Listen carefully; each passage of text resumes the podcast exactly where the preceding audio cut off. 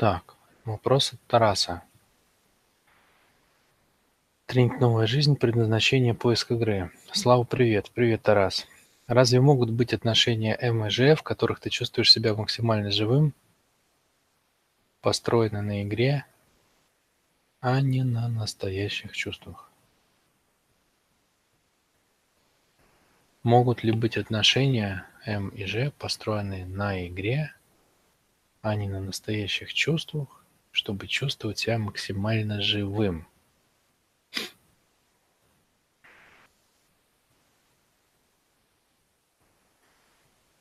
А, это не совсем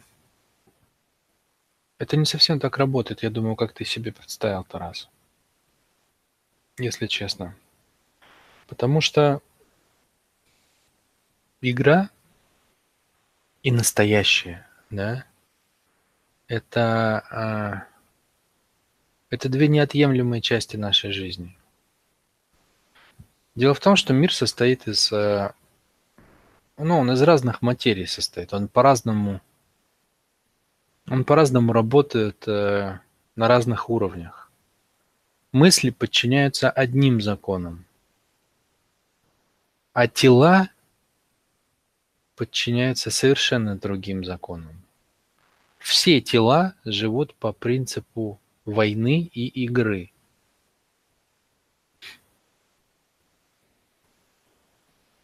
А, это легко заметить, да, то есть откуда берется война? Из понимания, что каждое тело занимает в пространстве определенный объем, да. Вот на этом стуле, например, сейчас сижу я, на этом кресле. Кресло директора называется. Вот я на нем сейчас сижу. Это значит, что в этот же самый момент другой человек в нем сидеть не может, потому что кресло занято, да? Либо, либо. Война – это всегда по принципу или ты, или я. В отличие от мира, когда это и ты, и я, да, то есть тут не надо выбирать. Война связана с тем, что количество ресурсов ограничено, и есть много людей, которые хотят воспользоваться этими ресурсами. Война связана с тем, что наша жизнь конечна, и за этот маленький промежуток времени, как поется в песне, есть только миг между прошлым и будущим. Именно он называется жизнь, да? Так вот, за этот миг между прошлым и будущим надо успеть нажраться до отвала ощущений. И нас таких 7 миллиардов, да? Все хотят ездить на хороших машинах, но их мало. Все хотят жить в хороших домах, но их мало. Нас много. Поэтому война, этого не избежать. Пространство конечно а потребителей пространства много, поэтому война. С мыслями все совершенно по-другому. Мысли по принципу мира существуют в этом, в нашей Вселенной. Потому что если я отдал кусок пространства, вот я отдал тебе телефон или свое кресло, все, теперь они твои, у меня их больше нет. Если я отдал тебе мысль, какое-то понимание, то оно осталось в моей голове. То есть если я рассказал тебе какую-то мысль, я сам ее не потерял и не забыл, она не улетучилась у меня из головы. Нет такого, что я отдал, у меня больше ее нет. Нет, спокойно можешь делиться с кем угодно, чем угодно. Ты потеряешь время, ты потеряешь деньги, ты потеряешь там, не знаю, какой-нибудь будущий доход клиента, но ты не потеряешь э, саму мысль, она останется. Инфор... Вся, все информационные законы – это законы единства, все энергетические законы – это законы разделения. А что такое игра вообще? А, смысл игры, корень игры – это такое как бы, это настолько классное, настолько многогранное явление, что а, полгода своей жизни, у меня были такие полгода, я занимался только феноменом игры. Я ее изучал, я подошел к этому вот по-философски, как надо подходить, рассматривал ее истоки, как бы а, ее проявления. Это, это знакомство вообще с понятием игры для меня было одно из самых из самых волнующих. Тем более очень мало кто этим вопросом занимался именно с той точки зрения, с какой меня это интересовало. В какой момент возникает феномен игры, где он заканчивается, где его границы, с какого момента игра становится там манипуляцией или ложью, а до какого момента есть истина. То есть, ну, тут это настолько как бы... Это ты такие пласты, понимаешь, поднимаешь одним вопросом, что мы в них закопаемся.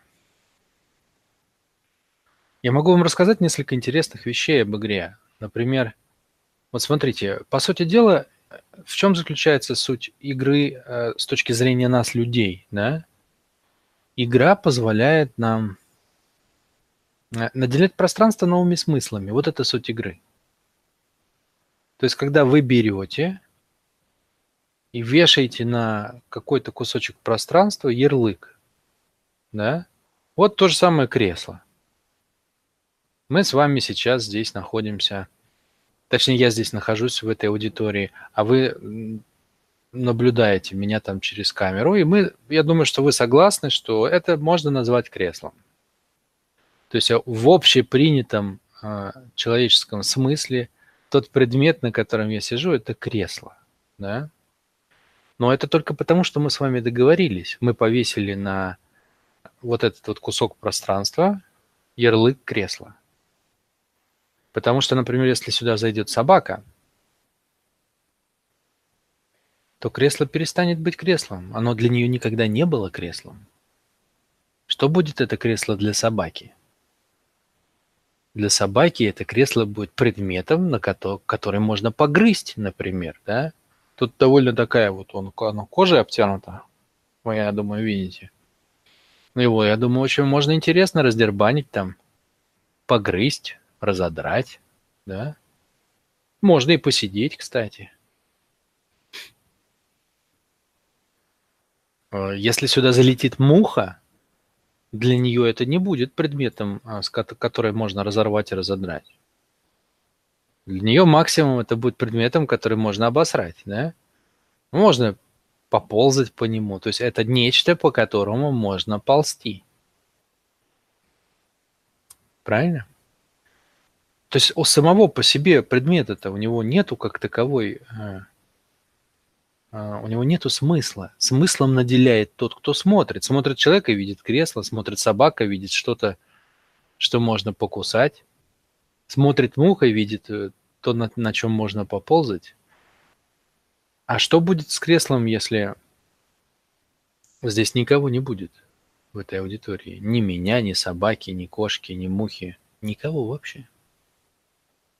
Останется просто кусок пространства, понимаете? То есть кресло-то в природе не существует. Вот она игра, понимаете? То есть можно наделять любой предмет любым смыслом. Вот из этого рождается вообще сам феномен игры. Когда все не то, чем кажется. Мы можем с вами договориться, что это кресло, например, в расстановках будет заместителем, а, не знаю, там, чего-нибудь отца, например, да? Мы можем так договориться? Можем, расстановки так делают. Расстановки делают с бумажками, с предметами, с людьми. А знаете, в чем прикол с игрой? В том, что эмоции-то пойдут настоящие. То есть только что это было креслом, мы договорились, что это будет чьим-то папой, который там, например, совершал насилие в семье. Мы начинаем делать расстановку, а эмоции-то пойдут настоящие, понимаете? Можно бутылку пепсиколы поставить и сказать, это та мама, которая там не любила тебя, да? И эмоции-то пойдут настоящие. В чем прикол? Прикол в том, что у пространства своего смысла нет, вы можете наделять любым, играть им, да? играть им. Довольно интересно, я думаю, согласитесь. Довольно интересно, например, ну, довольно интересно мог бы быть еще такой факт об игре. Если взять, например, в чем, в чем, а, в чем игра самой жизни? В чем заключается игра самой жизни? Это даже еще более захватывающе. Игра самой жизни заключается в том, что в том, что в наших телах постоянно идет разный поток ощущений. То есть одна мысль у нас одни ощущения, другая мысль другие ощущения. С одним человеком пообщался, у нас одни ощущения, с другим человеком другие ощущения. На этого обиделись, с этим классно поговорили, посидели. Этот напугал, а этот какую-нибудь гадость сказал. А с этим договорились об общем деле. И все время в теле разные ощущения, да? То есть а, наше тело, как кусок пространства, все время наделяется разными смыслами – для этого я друг, для этого я враг, для этого я вот это. Вот это, это то, как роли рождаются в человеке, да? То есть если мы разрешаем, отпускаем себя, становимся пустыми, в нашем теле начинают возникать разные роли и сменять друг друга, то мы чувствуем игру жизни в себе. Понимаете?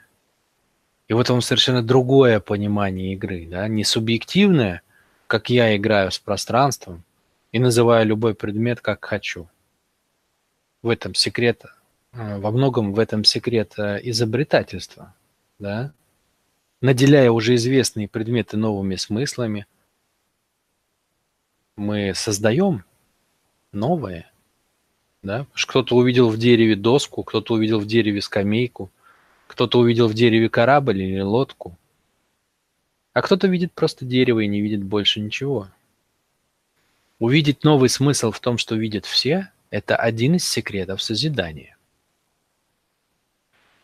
Это происходит благодаря игре. Смена ощущений в теле – это тоже игра.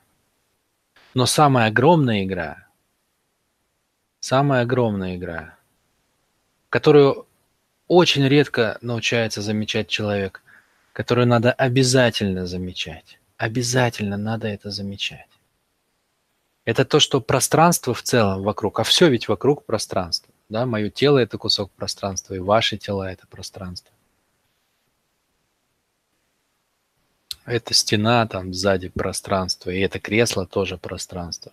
И микрофон – это пространство, и камера, в которую я смотрю – это тоже пространство. Все есть пространство. Так вот, оно само по себе а, как мы с вами поняли, оно не имеет смысла, оно пусто. Оно пусто, понимаете? Оно состоит, по сути дела, из протонов, электронов и нейтронов. Ну, там еще каких-то частиц. То есть разница между мной и креслом, на котором я сижу, с точки зрения пространства, не так и велика. С точки зрения информации очень велика. С точки зрения энергии ну, где-то посерединке. Больше, чем с точки зрения пространства, но меньше с точки зрения, чем с точки зрения информации. Но с точки зрения пространства мы почти одно и то же. Я протоны, электроны и нейтроны. Вот эта хрень протоны, электроны и нейтроны. И микрофон это тоже протоны, электроны нейтроны. Понимаете? Поэтому пустота, никакой разницы нету между моими наушниками и мной. И вот через это вы можете понять игру пространства. Потому что что такое, а, что такое все предметы, объекты и явления? Это просто разные формы. То есть одни и те же протоны, электроны и нейтроны, они принимают разные формы. Вот она игра жизни. Есть огромная песочница под названием этот мир. И в ней песчинками являются протоны, электроны и нейтроны. И они просто как в куличике собираются, разваливаются, собираются, разваливаются, собираются, разваливаются. Они могут собраться в тело человека, например, Вячеслава Юнева, а могут собраться в тело там Пети Иванова, а могут собраться в тело э, сотового телефона, а могут собраться в тело камня на дороге. И это будут одни и те же протоны, электроны и нейтроны. я это все рассказываю, чтобы вы прониклись неким уважением к слову «игра». Это, это одно из величайших явлений природы. Потому что это делает все тотально несерьезным. Понимаете? С точки зрения каждого из нас, наша жизнь очень важна. Мы ходим и носимся с ней, и мы ставим цели, и ходим на тренинги, и э, пытаемся спланировать, как там прожить и получить от этой жизни больше. Мы ищем людей, с которыми мы хотим составить глубокие отношения. Мы э, читаем умные книжки, мы зарабатываем деньги, чтобы напитаться какими-то там путешествиями, новыми ощущениями чтобы в момент смерти не подумать с грустью и тоской о днях прожитых совершенно как бы, ну, впустую. Но с точки зрения пространства, которое просто играет формами, родился, умер, родился, умер, дом собрали, дом развалился, да. Это же просто разные циклы перехода одной формы пространства в другую. Когда умирает человек, с точки зрения пространства ничего не происходит. Ведь протоны остались, электроны остались, нейтроны остались. А что поменялось? Форма. Форма. Было человеческое, а стало растительное. Червяки полезли, там животные еще, да? Что-то стало неживым. Просто поменялась форма, все остальное осталось. Смена форм и есть смена, а, смена жизни, да? То есть смена как бы Э, разных жизненных существ. Из-за перетекания одной формы живых существ в другую. Да, был человек, стали червяки. С точки зрения пространства все то же самое. Но с точки зрения нас с вами был Вася, и больше Васи нету. Потому что червяк для, для нас это совершенно не то же самое, что Вася.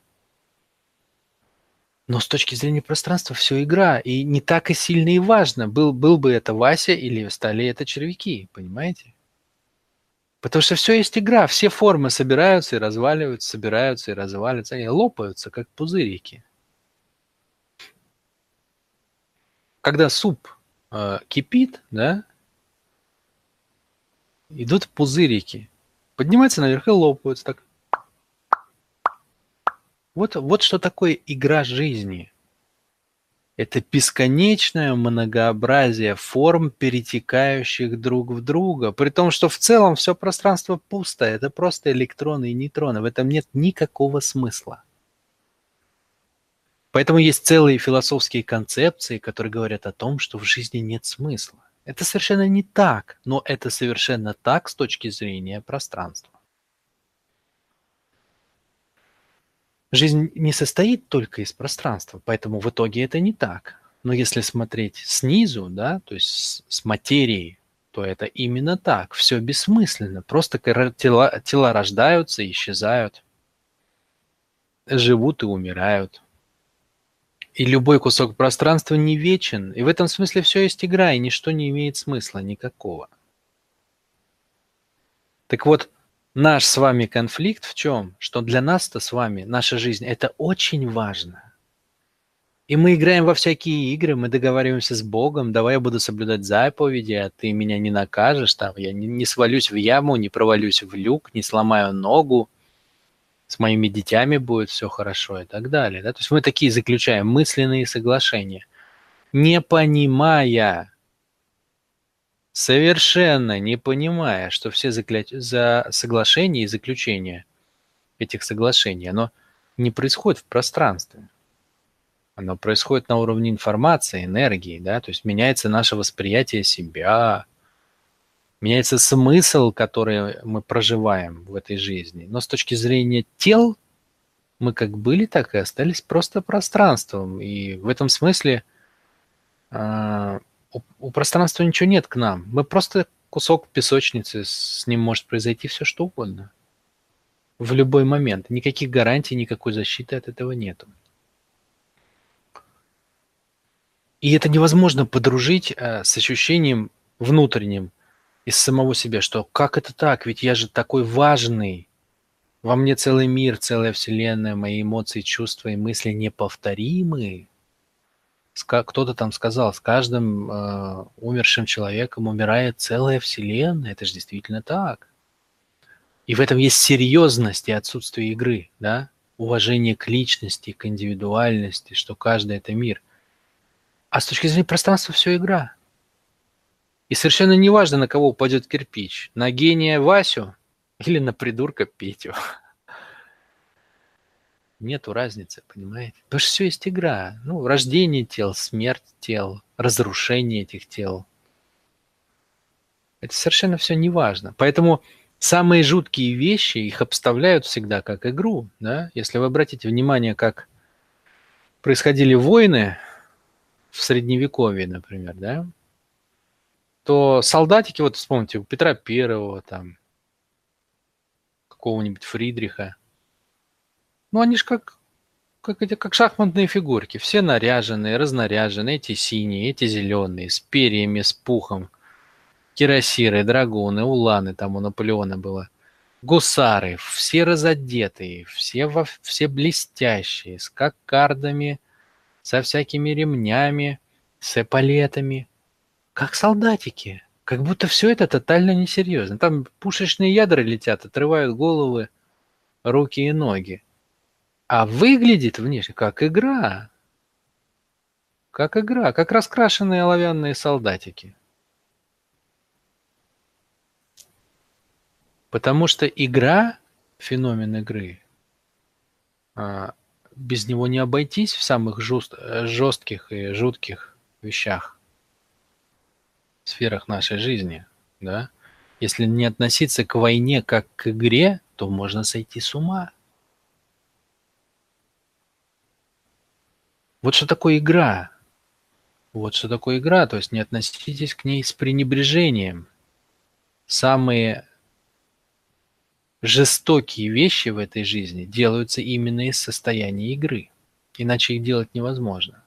Иначе сходишь от этого с ума. Действительно. Теперь возвращаясь к твоему вопросу, Тарас. А можно ли быть э, там, живым, если отношения построены на игре? Так все отношения в какой-то мере построены на игре. Почему? Потому что все мы выражены телом.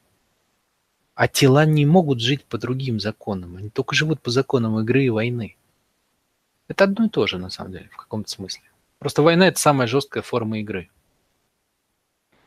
А игра – это самая мягкая форма войны.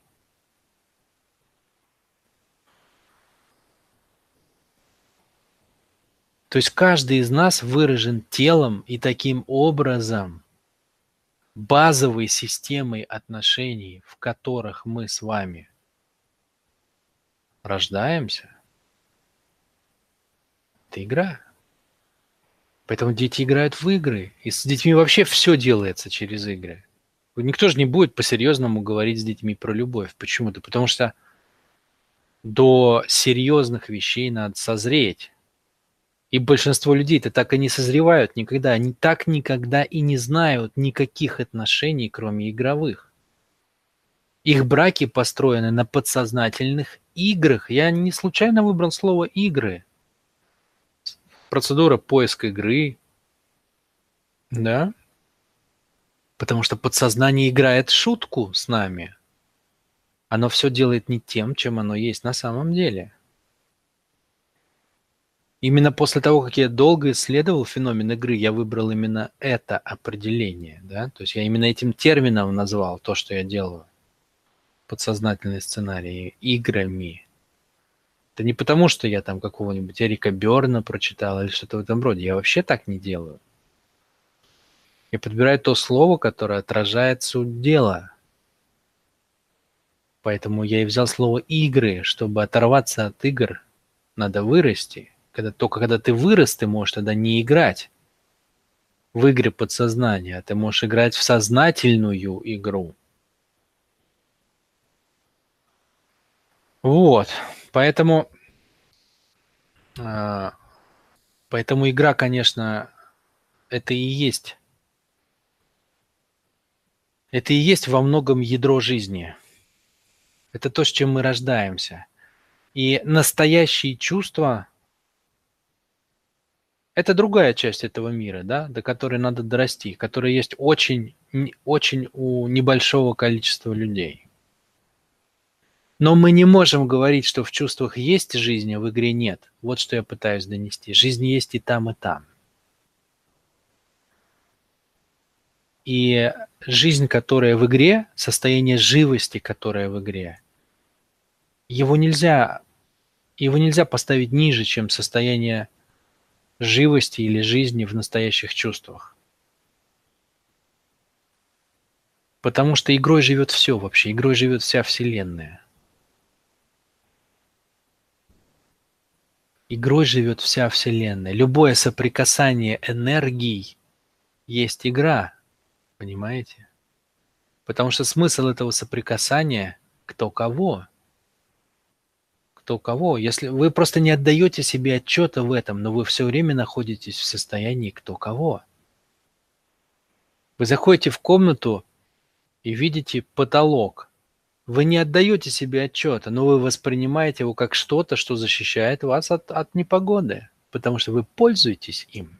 Это, отно, это властные отношения, понимаете? Это подчинение себе неживой природы. Вы видите пульт от телевизора, это инструмент власти над э, информацией, которую вы будете потреблять над телевизором. И так во всем, понимаете, чего вы не коснетесь, это вы первый вопрос, который вы задаете себе, как это будет служить мне? И это глобальная игра, в которую мы все с вами играем. Кто кого? Кто кого, во что и как, понимаете?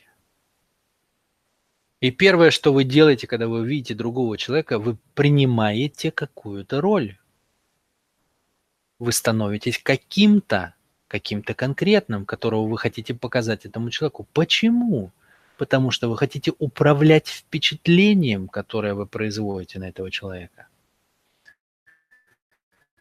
В отношениях этот элемент является основным, то есть игра является основой любых отношений. Это базис, это 90%. Вопрос в том, что стоит над этими игровыми смыслами, да? То есть есть там еще что-то настоящее? эти 10% настоящих, они там есть сверху? Вишенка на торте? Или нету? Но сам торт – это игра, сама жизнь – это прежде всего игра. И только во вторую очередь уже настоящие чувства. Для тех, кто сумел их распробовать, найти, раскрыть, реализовать там и так далее. Вот как обстоит дело. И жизнь, конечно, начинается с игры да, то есть уметь взаимодействовать на уровне энергии с другими людьми, с другими объектами, настраиваться на людей энергетически, это то, что мы учились делать в тренинге по диагностике, и это всем очень рекомендую. Вот на этом построена игра жизни. Уметь использовать свое тело как некий энергетический ресурс для настройки на других людей и объекты жизни – Конечно, отношения во многом построены на этом. И это делает нас живыми. Именно когда мы общаемся на уровне энергии, да, то есть когда мужская энергия взаимодействует с женской энергией, это делает нас живыми. Можно, конечно, играть в любовь, а, будучи а, полумертвым, да, не на, ну как бы потеряв контакт с телом, например, да, и выстраивая все свои отношения только из мыслей. Так, такое тоже есть. Люди, которые живут в уме, они часто попадают в эту крайность. Но именно напитывает жизнью, соком, сексуальностью, энергией. Это именно игровая составляющая отношений. А любовь, глубина, она должна ее дополнять. Да? Она должна быть ведущей смысловой частью, содержательной, но внутри этой игровой формы, как персик, да? Основная, основной объем – это мякоть, и только в середине серединка, косточка, да? Вот а, любовь, глубина, смыслы – это косточка, но все равно это все внутри мякоти, которая есть игра. Вот это баланс в отношениях. Вот это баланс в отношениях. И мы сначала именно учимся быть живыми, то есть взаимодействовать на уровне энергии, а потом уже этой жизни придавать глубину и смысл настоящими чувствами.